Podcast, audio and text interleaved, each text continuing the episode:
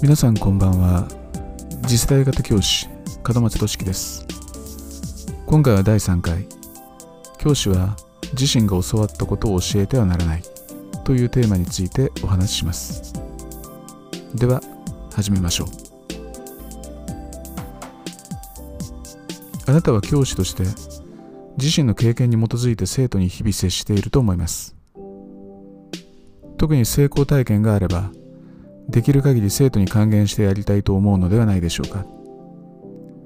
しかしあなたが自身の経験に基づいて例えば成功体験をそのまま生徒に真似させたり逆に生徒のために自身の失敗体験を話して同じ鉄を踏まないように諭してもほとんど生徒のためにはなりません。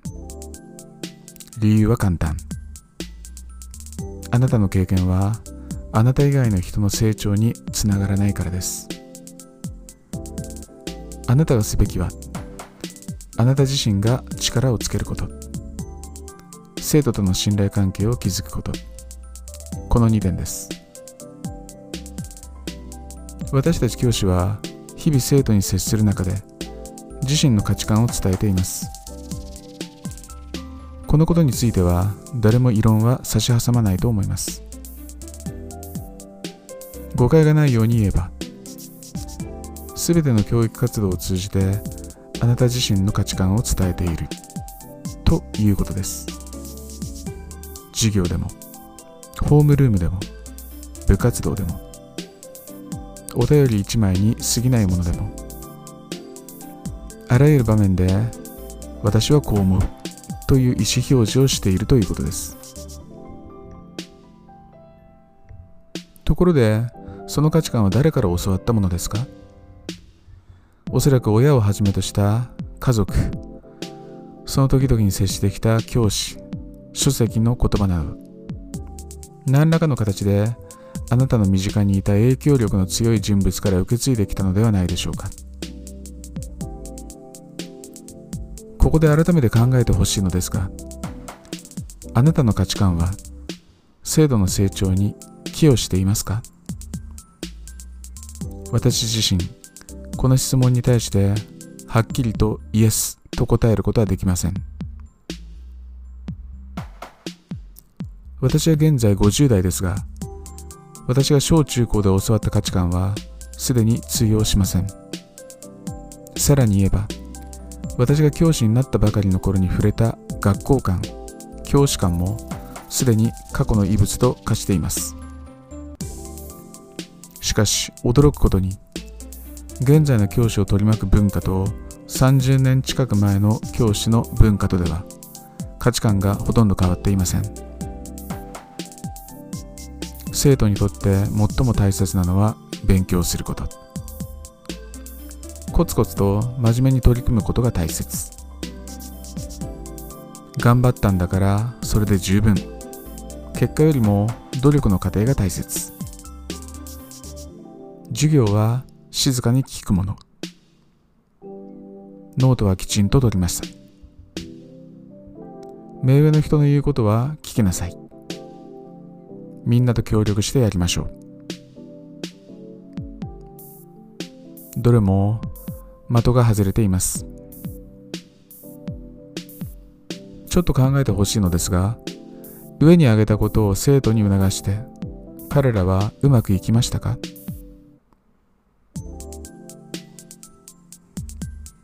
そもそも生徒が勉強に集中するためには彼らにとって勉強よりずっと大切な課題が解決されることが前提です。しかし例えば友人や家族との関係がうまくいかずあるいは進路実現への道が閉ざされている中で苦しんでいる生徒は大勢います。そういった生徒にとって勉強は2の次3の次でしょう。コツコツと真面目に取り組む生徒は単に教師にとって接しやすい生徒に過ぎません。教師にとってはとてもありがたい存在です。ですが真面目に取り組んでいて結果が出ていなければ結果を出せるよう働きかけなければなりません。静かな授業と言うのは教師による一斉授業です。それは学習ピラミッドの観点から言えば生徒に利益をもたらしません。身につかないだけでなく楽しくもない。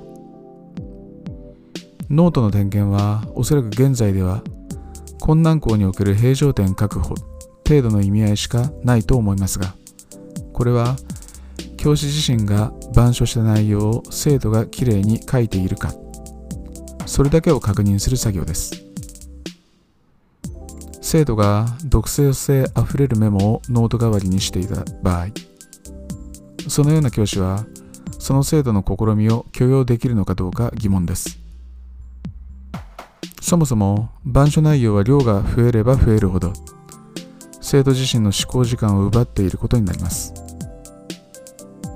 どんな理屈をつけてもノートをきれいに取るように促すことは無意味です。目上の人を言うことを聞いてはいけません。それは個人的な価値観に過ぎないものです。その教師の経験の相対でしかないのです。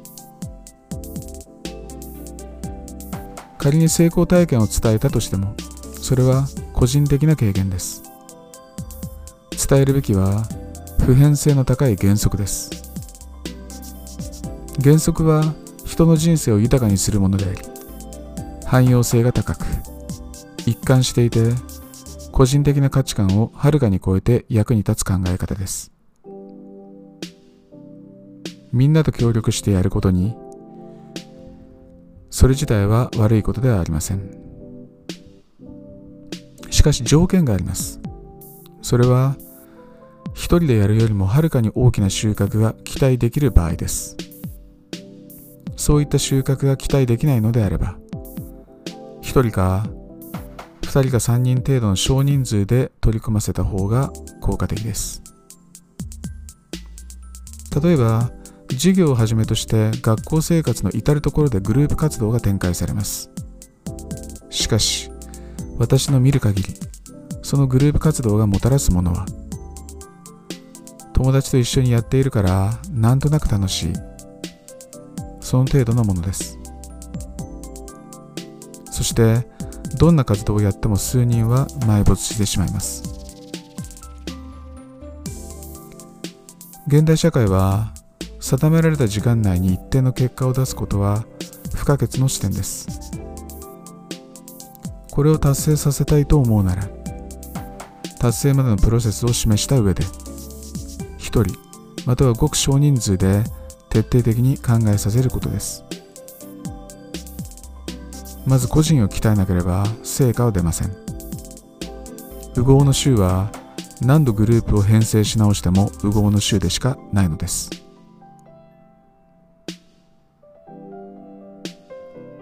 私たち教師は自分たちが教わったことを教わったやり方をそのまま生徒に伝えてはいけません。理由は簡単。生徒の成長につながらないからです。そしてもっと重い理由はあなた自身の成長につながらないから。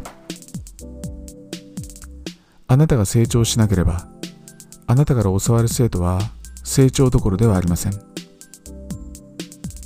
でもあなたが自分自身を磨くための努力を怠らず同時に生徒との信頼関係構築にエネルギーを割いていたなら必ずいい結果が出ます。保証します。